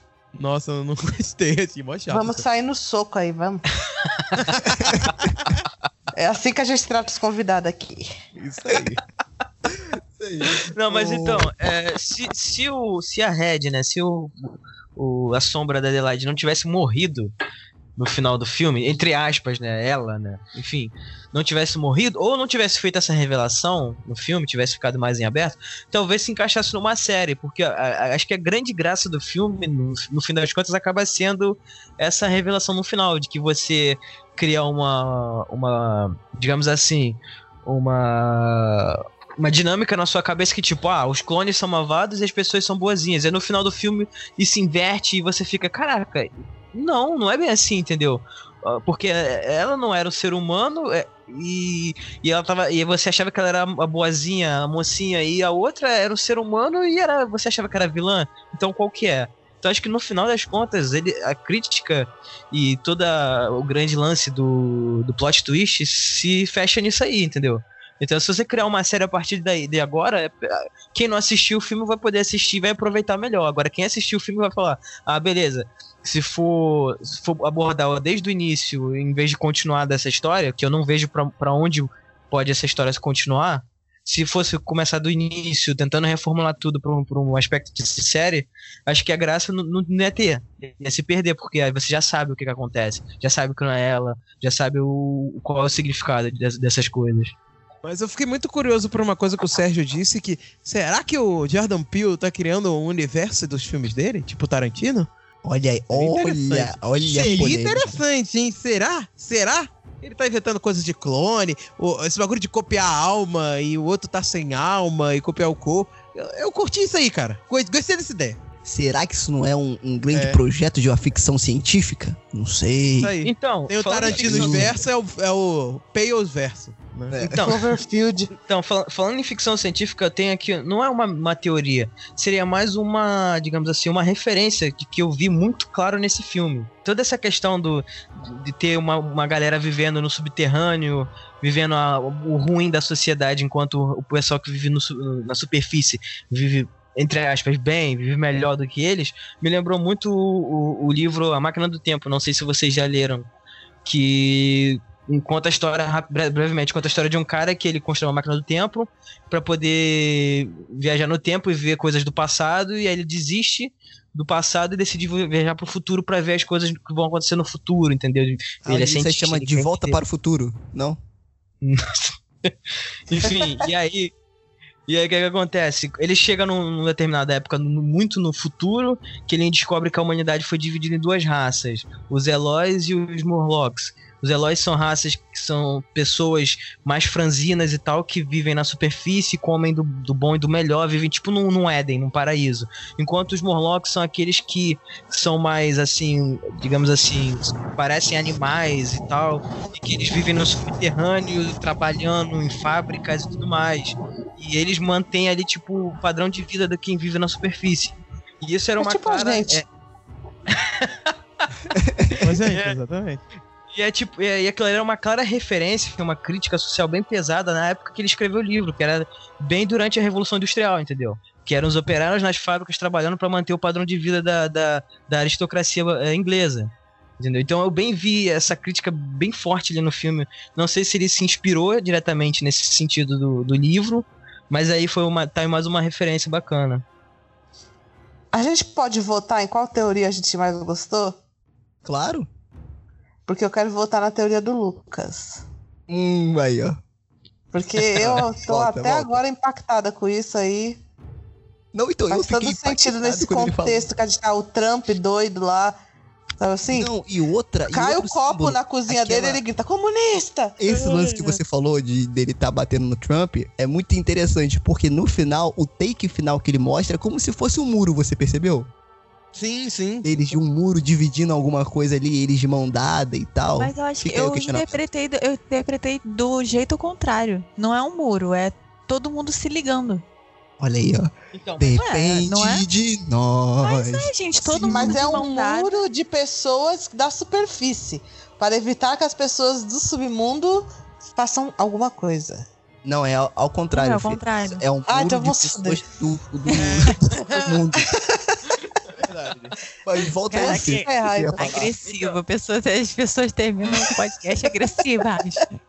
Eu já não tô entendendo mais nada do que eu assisti, velho. Mas volta aí, filho, que tu ia falar. Não, eu ia falar porque eu, eu vi errado. Ah, tá. Então, mas o, o, o Jordan Peele, nessa, nessa, mesmo, nessa mesma é, entrevista, ele falou o seguinte. Ele falou assim, foi uma. é, falando sobre essa Hands Across America, né? Que vocês estão falando agora, que é o pessoal dando a mão em- de ponta a ponta nos Estados Unidos, ele fala o seguinte: foi uma demonstração que compacta a dualidade da América em um símbolo perfeito. Essa esperança, se seguirmos, a- se segurarmos as mãos, podemos curar a fome e o, e o- e o desabrigo. Foi bem intencionada, mas foi uma solução, uma forma de não lidar com as questões. Ah, ele fala que como se fosse tipo é como se fosse como se fosse tipo é uma ação é, pra, pra, pra mídia, mas é uma ação vazia, entendeu? Que não soluciona um problema de fato, Sim, não sim. ataca o Boa. problema de fato. entendeu? Vamos dar a mão e vai dar tudo certo, sabe? Não é então, assim. tem uma outra questão Que eu, eu quero fazer uma indicação aqui nesse podcast pra você que está me ouvindo. Que é o seguinte: estou lendo um livro do professor e filósofo é, Luiz Felipe Pondé, que chama Contra o Mundo Melhor. Esse, esse livro é muito bom porque ele começa a filosofar sobre uma teoria em que ele defende que as pessoas que hoje querem transformar o mundo no mundo melhor estão acabando com o mundo. Porque elas estão tão preocupadas em fazer o mundo melhor que elas não se preocupam com ela mesmo, com o mundo delas, né? E aí ele, ele, ele começa a teorizar em cima disso. É muito interessante o livro, então fica aí a dica pra você, Hum. né? Vovó já Ele tem- dizia, vo- vovó É, já ele- dizia, de boas ele- intenções o inferno tá cheio. Exato. Ele tem uma linguagem mais tragicômica, então assim, ele fala umas paradas ali pesadas, mas é muito interessante que faz exatamente o que o filme fez, essa reflexão. E é muito interessante, que bate com isso que o Lu- o Lucas falou e que o próprio Jor- Jordan Peele falou, né? Desse lance de, ah, é só dar as mãos e com isso vamos fazer o mundo melhor. Não, cara, isso é uma mídia, entendeu? Então, tipo assim, como realmente a gente pode fazer o mundo melhor, né? Pensando assim, então aí é uma outra questão também que ele quis discutir, eu achei interessante. Pamela, faltou a sua interpretação, Pamela. Sobre o filme aí, você ficou caladinha, só ouvindo. Ué, gente, não sei. Eu, eu, eu, eu não consegui fechar uma interpretação, porque eu acho que tudo é muito vago. A interpretação de que das pessoas serem. É, das pessoas do subterrâneo serem pessoas. Ser uma alusão às pessoas que são renegadas socialmente. Eu acho que pode ter essa, essa conexão, mas, tá, mas não consegui ver tão. É, é porque eu não sei explicar, tipo, eu não consegui sentir do jeito que as pessoas, tipo, estão falando que sentiram, sabe? Ah, isso é uma clara alusão às pessoas que foram renegadas. Entendi. Não, não, não senti Pamela. isso. Oi. Preciso te falar que a minha namorada é sua fã. Ela Ué, assiste gente. todos os episódios ela fala, mano, a Pamela é demais, tá todo mundo se matando lá, e você, Pamela? não, não acho nada disso, não vi nada disso que vocês viram. Muito bom, muito bom. não vi, ela, ela vai ouvir isso, ela sempre concorda com você. Coraçãozinho. é, é, a é Camila? Camila, aham. Coraçãozinho, Camila. Então, mas é. Tá se achando que- agora. É ela, não você, tá? Ai, gente. Então, é isso. Eu fiquei tentando achar uma, uma alguma coisa que realmente eu, eu achasse que faz sentido. Só que eu só acho que são várias teorias que podem ser, pode ser que faz sentido, pode ser que não. E ao mesmo tempo, quando, mesmo que o próprio diretor fale que é, eu acho que ele também tá dizendo sim para várias coisas.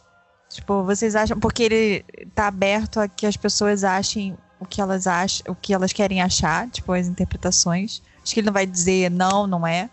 Não, E- seu burro. É, tipo, acho que ele vai dizer, não, não tem nada a ver com isso. Eu não quis, não quis falar nada disso, sabe? Mas o que eu acho que mais me. que eu mais gostei do filme foi que eu gostei muito da atuação da Lupita. Que, e achei que ele trabalhou muito bem e com ela. Acho que deve ter havido esse, esse diálogo dessa- das expressões da, da- Achei que ficou muito legal. Achei a coisa das músicas também legal, assim. Achei a, fotografia legal. Achei o filme bem, bem filmado, assim. A, a cena do, de pessoal lá de fora. a- as partes que ele tentou criar atenção e que não foram quebradas pelo alívio cômico, eu achei que foram legais. Achei a construção do filme mais legal do que o, o que ele o que ele pode estar querendo dizer que eu não sei, ainda não me atingiu. Talvez se eu, se eu conseguir ver. Porque o, que, o fato foi que eu vi e aí achei que tinha alguma coisa por detrás, mas aí todas as teorias que eu fui lendo, não achei que casou. Casou, mas tipo, tudo fica meio vago, sabe? Acho- Você gostou do- da, da direção, mas não curtiu muito ali as ideias que o roteiro propôs, né? É, porque eu, eu, até gosto, mas eu acho que ele só. Ele solta muitas coisas. Ele. Ele vai dando. Vai dando Não foi umas muito cordas, objetivo. assim. É, não foi muito objetivo. Tipo assim, eu vou tentar de várias formas. E, e- vou tentar jogar várias linhas aqui pra ver se alguma, se alguém vai pegar se- algumas linhas soltas e vai dar um nó pra mim, sabe? Ou pode, pode ser a minha interpretação, porque como vocês estão dizendo também, é, é- é vocês é, gostam, tem gente que gosta de deixar essa coisa mais aberta. A Fê mesmo falou que gosta de deixar essa parte interpretativa. Mas pra mim é diferente, por exemplo, o que eu tinha comentado lá atrás do A Origem, que deixa uma. Ele te explica tudo, vai amarrando tudo, e aí no fim te deixa uma, um questionamento. É ou não é? Esse não, ele vai soltando tudo, vai soltando todas as, as cordas, e, e aí você que se vire pra pra juntar se você quiser juntar. É diferente, por exemplo, também do Mãe. Que ele. Que eu sei que é muito diferente, mas, tipo, de- eu, eu vi. Aí eu falei, cara, isso tem alguma coisa que eu não entendi tudo. me Tudo bem que eu tô comparando Lé com Cré, mas, tipo, eu tô. A, a experiência que eu tô querendo dizer, tipo, eu vi. E aí eu falei, tá, tem coisa aqui que eu não tô entendendo. Eu sei que tem alguma coisa aqui, eu vou pesquisar pra ver o que, que é essa coisa que eu não tô entendendo. E aí, quando eu fui Uhum. lendo tudo e fui, ah, não, sim, isso faz sentido, isso total, isso aqui completamente. E aí tudo foi se amarrando, foi, foi fazendo sentido, que é diferente desse. Que me parece, ah, talvez seja isso, talvez não seja. Entenderam o que eu dizer? Eu acho que eu acho que eu entendi sim. Você disse assim, ele deixou várias pontas soltas no filme e ele não amarrou todas elas. Ele, assim, ele não, elas não saem basicamente de uma mesma premissa, de que no caso do Mãe é fazer um paralelo, é fazer uma nova releitura do, do Velho Testamento. Não, no caso desse filme é, vai, vai, vai tratar de várias questões sociais, mas você não sabe exatamente é, pra- qual ponta solta tá relacionada ao quê. Eu acho que é basicamente isso, não é? É, pois é. E aí, referências, referências, aí- e aí o que vai ficando bom é que, que eu fico, ai não, mas aquela cena que foi, que foi daquele jeito, Aquela cena foi legal. Aquela cena que ele foca na, na cara da pessoa, que ele foca no, na aranha, que ele foca não sei aonde. Tipo, essa cena foi legal. E aí os detalhes técnicos vão se sobressaindo ao, a- ao roteiro ou a coisa mais subjetiva. Enfim. Entendi.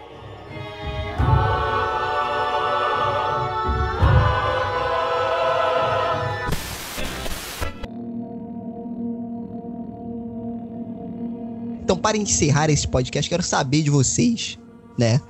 De uma vez por todas, hein? Que o que a gente decide aqui é o que é real no mundo. É a verdade. É a verdade absoluta. Do universo. Sim. Exatamente. Vocês acharam que este filme de Jordan Peele, Nós, Us, ou como que é que você queira chamar, é uma obra de arte? É fantástico? É divisor de águas? Como vi muitos sites falando aí e críticos falando isso desse filme. O que, que vocês acham? Vocês acham que realmente o cara se superou, ele fez uma parada fora do comum De que ponto de vai vista? ficar Todos marcado de vista? história? Todos, os Todos. Posso, de posso dar minha opinião? Sim. Eu, Vai. eu acho que como, como, como direção, ele, ele deu uma evoluída, sim, isso é bem claro, visível.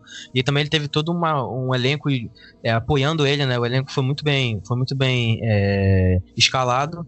Mas assim, como roteiro, ele. Acho que ele foi um pouquinho. Eu não quero dizer pretencioso, mas ele. Ele não, não Mas foi. foi foi, foi pretencioso. Ah, foi, foi pretencioso. Muito É, mas, mas isso não é então, ruim. então é vamos deixar assim. Não, não, não que Eu só, não quero pretencioso seja. ficar- eu só não quero ser quem sou eu pra dizer que ele foi pretencioso É. ou não, entendeu? Mas assim, Não, não. Você tá É, com medo dos ele foi- ele é foi- isso. Você Lucas. está em cima do muro Seja dos. Reds.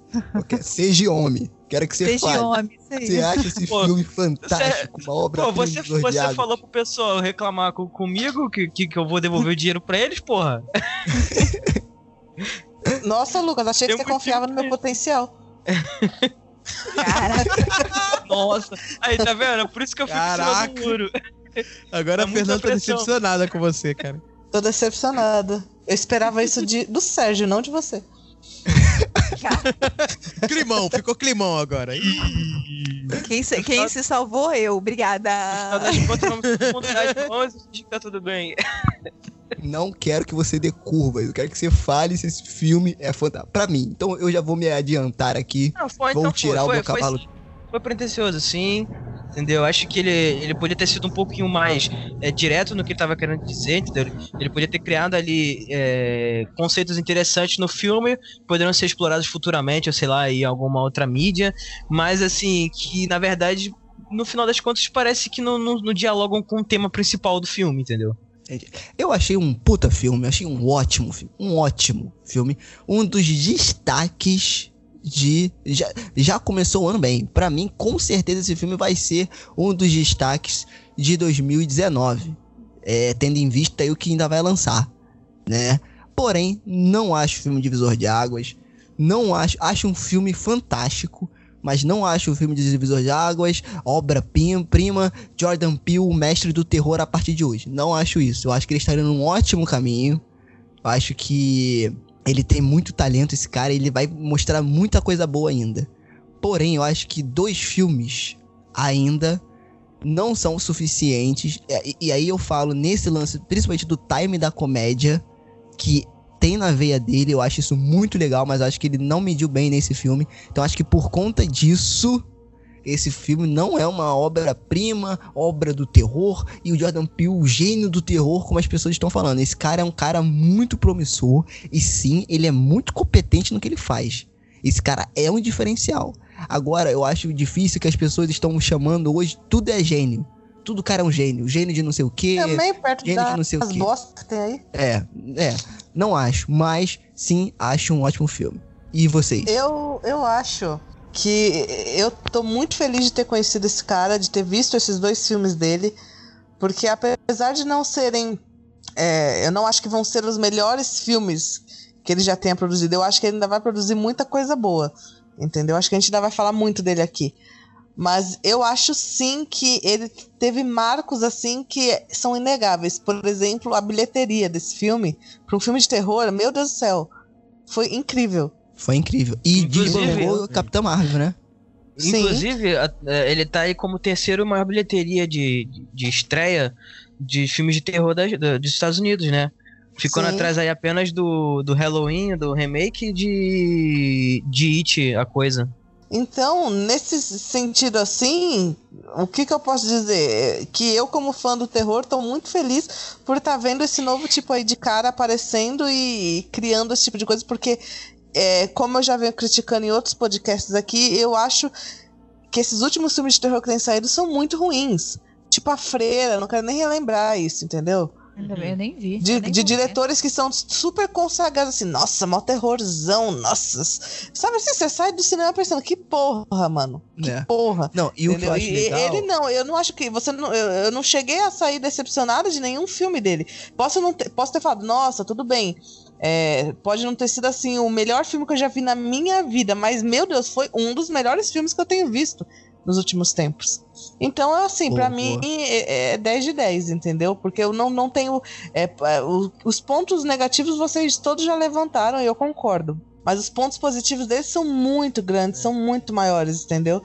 Eu Então entendo, eu eu só, só tenho elogios, assim.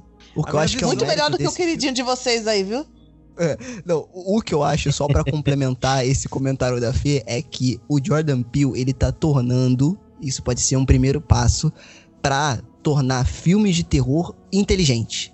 Ou seja, as pessoas perderem um pouco esse estigma do que filme de terror Como é que é? é só ah, coisa pós-terror, de... vai falar do pós-terror doente. aí? É Não, não, não. Não, Sérgio, não, não. não, não, não. não, não, Ai, não, Sérgio, ai, não. Pós-terror é chato. Eu entendi o que ele é quis dizer, eu entendi, mas é verdade. Perto dos outros filmes que a gente tem visto aí, vou falar de novo, A Freira. Exato. Perto É é disso, filme- mano. Ah, O- mas a o- gente o- o teve Nós- o Hereditário também ano passado. Teve É, o Lugar mas Silencioso. então- Mas o Hereditário não é um filme inteligente. Olha- ele é um olha filme ele. bonito. Ele é um filme bonito, ele é um filme que tem tudo isso, mas Porra, ele é inteligente, inteligente, crítica ele fala social. sobre depressão, cara. É, não, eu acho não. Eu não acho. Eu acho que todo mundo ficou tenta, fica tentando ver depressão em tudo. Entendeu? Tem a questão sim da mãe lá que tava com os problemas. É, é, a gente até já, já discutiu sobre isso também aqui. Sim, sim, mas eu não sim. considero um filme. É, quando eu falo filme inteligente, na minha visão, pode ser que Uhum. não seja a mesma de vocês. É um filme que ele traz uma crítica, uma mudança, uma reflexão à sociedade atual. Eu não vi isso explicitamente em hereditário. Se que eu espremesse o bagaço do negócio, começasse a analisar cada é, detalhezinho. Mas, Mas todo mas filme mas de terror tem essa coisa da depressão, tem essa coisa da, me- da melancolia. Quase todos. Olha aí, Babadook. Exato, exato. Deu vários filmes. Então, tipo assim, Porque- isso não é novidade, entendeu? É, o- é o que eu falo, no fundo, um ótimo filme de terror é aquele que também é um drama. É um bom filme de drama. Sim. Então você tem É, então, que tipo assim, se essa coisa da com aquele depressão- personagem de alguma forma. essa coisa do filme de terror com um personagem meio depressivo e tudo, ou até psicótico, pra mim não, não, não, não, não faz grande diferença, assim, não me surpreende. Agora, isso que o Jordan tem feito aí, pra mim já é uma coisa a mais, assim. Que é Entendeu? uma coisa inteligente e que assusta, que é o principal, porque filme de terror tem que assustar. E esse filme assusta, você em alguns momentos você arrepia, você fica desconfortável. A minha maior crítica com o Corra foi isso, cara. Apesar de eu ter adorado o filme, mas ele não me assustou. E ele não era bem um terror, eu, eu sempre considerei ele mais suspense do que terror. E, e esse sim, cara, esse daí eu, eu- eu- ele me assustou. E eu acho que foi um ponto de evolução pra ele nesse aspecto. Porque ele conseguiu trazer essa questão de te deixar com o cu trancado na cadeira, sabe? Literalmente. Eu queria que ele fizesse um filme de alienígena. Olha aí, Caralho. olha aí. Terra, É, Eu queria, porque filme de alienígena também é muito. É, claro. Porque filme de alienígena é muito difícil você ver um filme bom de alienígena. Tipo, mano, É, eu acho que o último que eu vi foi Sinais, assim, que eu gostei Pô, a mais. chegada, Depois- a chegada é filmaço. filmaço. Ah, não, a chegada, é verdade. Disfarça, eu esqueci e da esse chegada. tem crítica. E esse tem crítica social. É, é, ótimo. Boa, bem Muito bom. lembrado. E você, Pamela, o que, que você achou? Mas aí, no escopo de terror? caladinha. É. Eu fico só ouvindo vocês, vocês fazendo suas teorias. Para eu elaborar a minha, que é contra todas. Não, mentira, eu tô brincando. Não, não, não arregue. Tá vendo? Olha aí, olha aí. A Olha, sombra escuta- do grupo. a Ele escuta sombra. dos outros pra elaborar uma contra, né? Com Não, esse objetivo.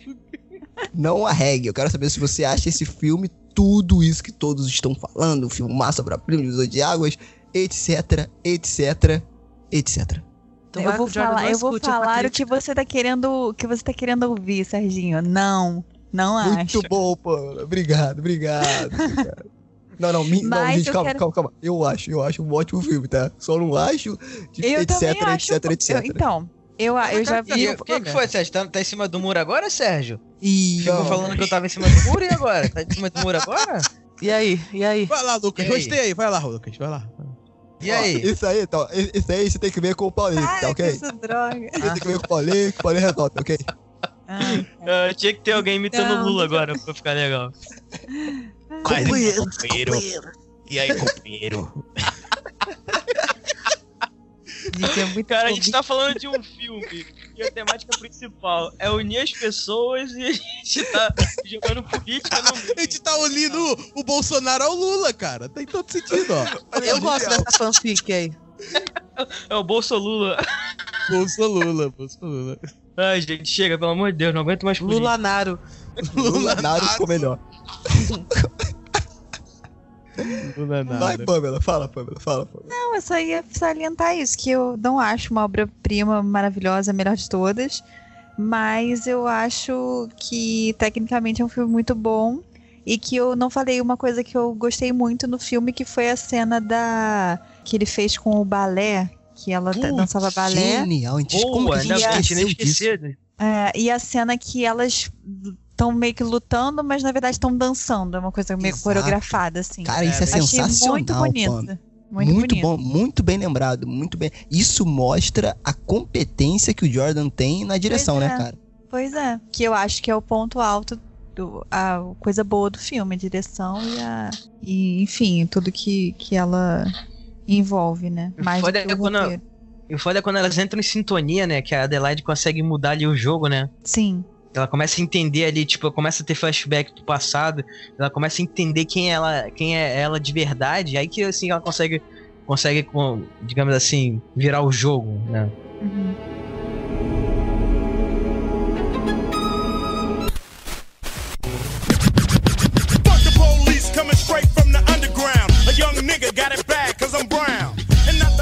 Então é isso, meus caros ouvintes e ouvintas, né? Mais uma discussãozinha aí básica sobre esse filme.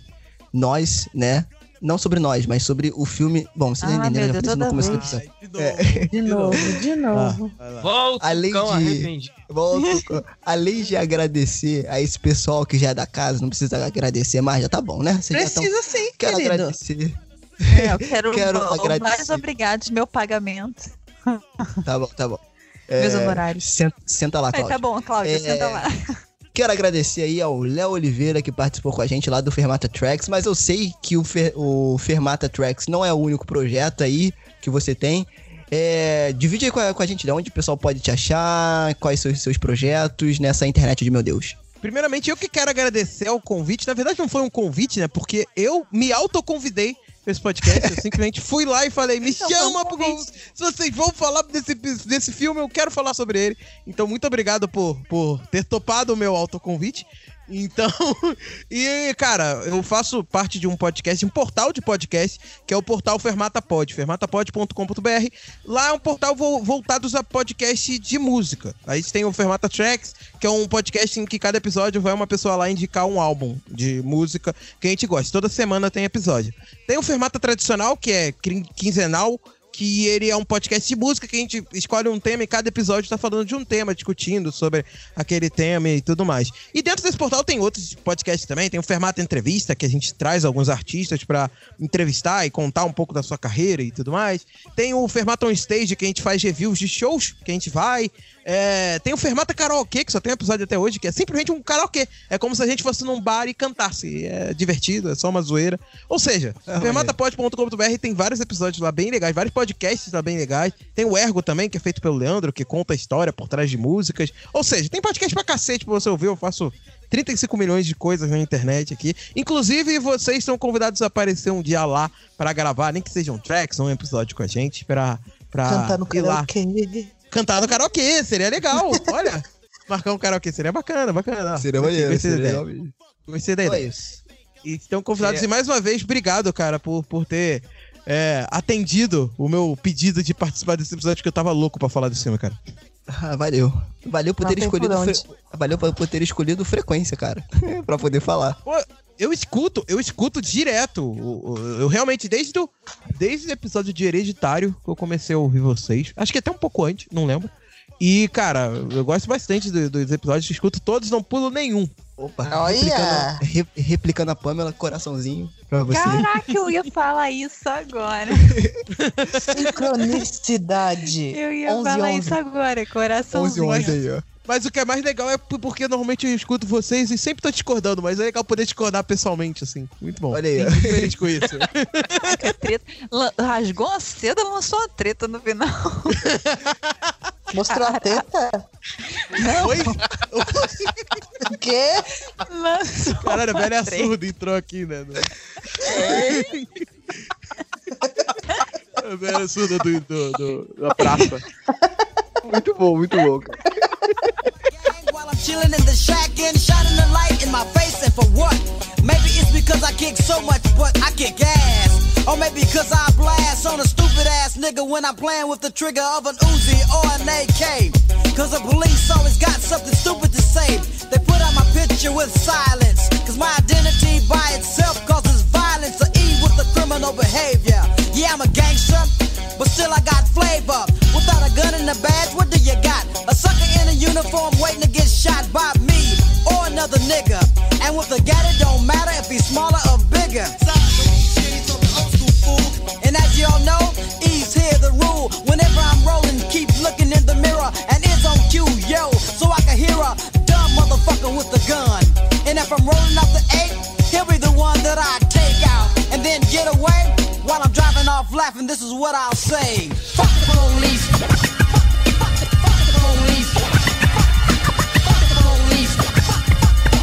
Fuck the police. The verdict. Jury has found you guilty of being a redneck, white bread, chicken shit motherfucker.